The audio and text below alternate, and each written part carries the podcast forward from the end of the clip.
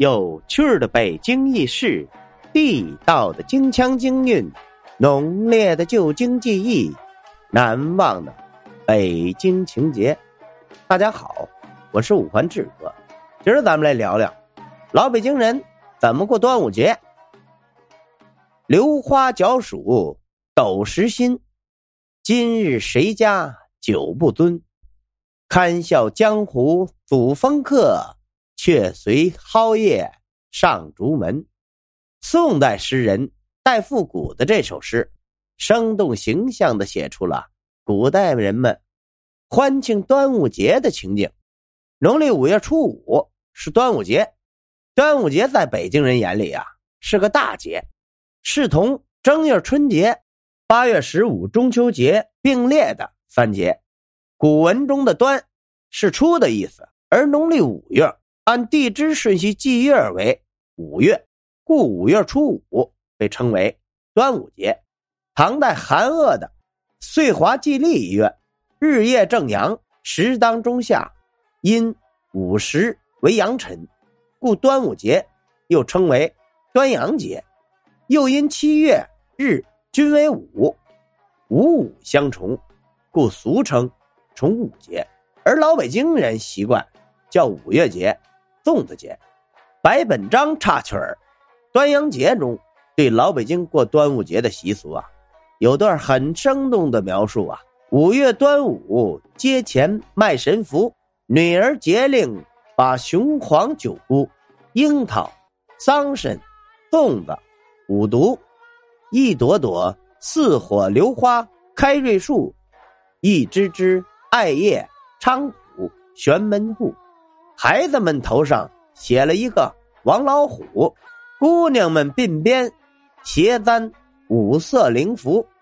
端午节经过几千年的传承，有很多习俗。您比如吃粽子、挂带蒲艾、饮雄黄酒、吃五毒饼、身配香囊洗浴、贴钟馗像、野游避灾、赛龙舟、接女儿回家等习俗。咱们这里啊，着重来介绍一下其中具备典型意义的几种习俗。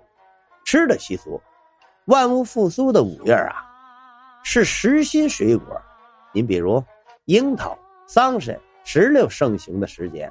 明末《进宫一路》就有这样的句子：“四月尝樱桃，以为一岁诸果新味之始。”五月端午节时。正是樱桃大批上市的时节，所以老北京人流行端午节吃樱桃。除了樱桃之外啊，还有火红的石榴、酸甜的桑葚。老北京人认为，吃了黑桑葚不招苍蝇。除了吃时令水果之外啊，老北京人过端午节时还有吃粽子的习俗，其中最流行的是黄米小枣粽子。北京地区的端午粽子。是由苇叶包裹的黄米小枣粽子，以密云县产的小枣最有名。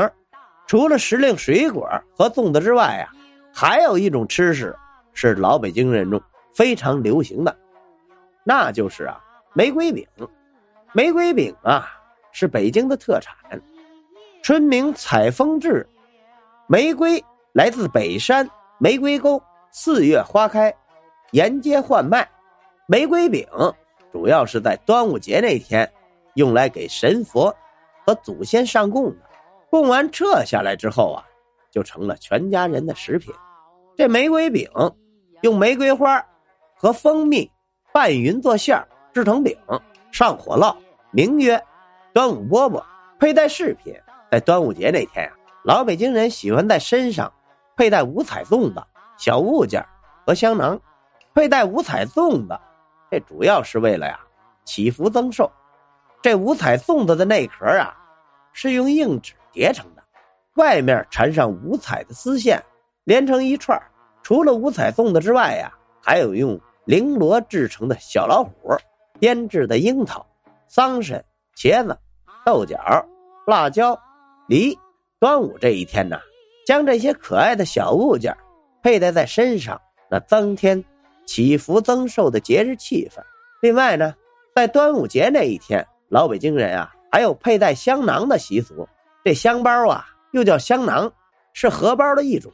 农历里五月，这天气渐热，多雨潮湿，蚊虫孽生，人体啊容易出汗，因此啊，从端午节起，不分男女老幼，都佩戴内装檀香、云香、冰片、朱砂等香料中药的这些香包，用来驱除蚊虫、消除岁气，并使人这身体呀清爽芬芳。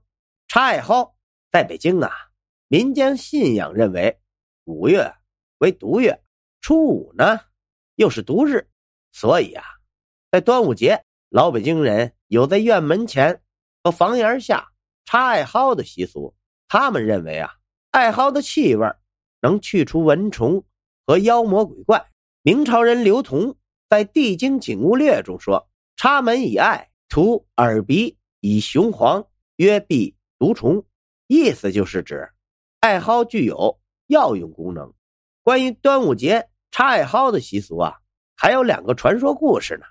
这第一个传说故事啊，与唐朝末年的农民起义军领袖与黄巢有关。那么到底是怎么回事呢？欲知后事如何，咱们且听下回分解。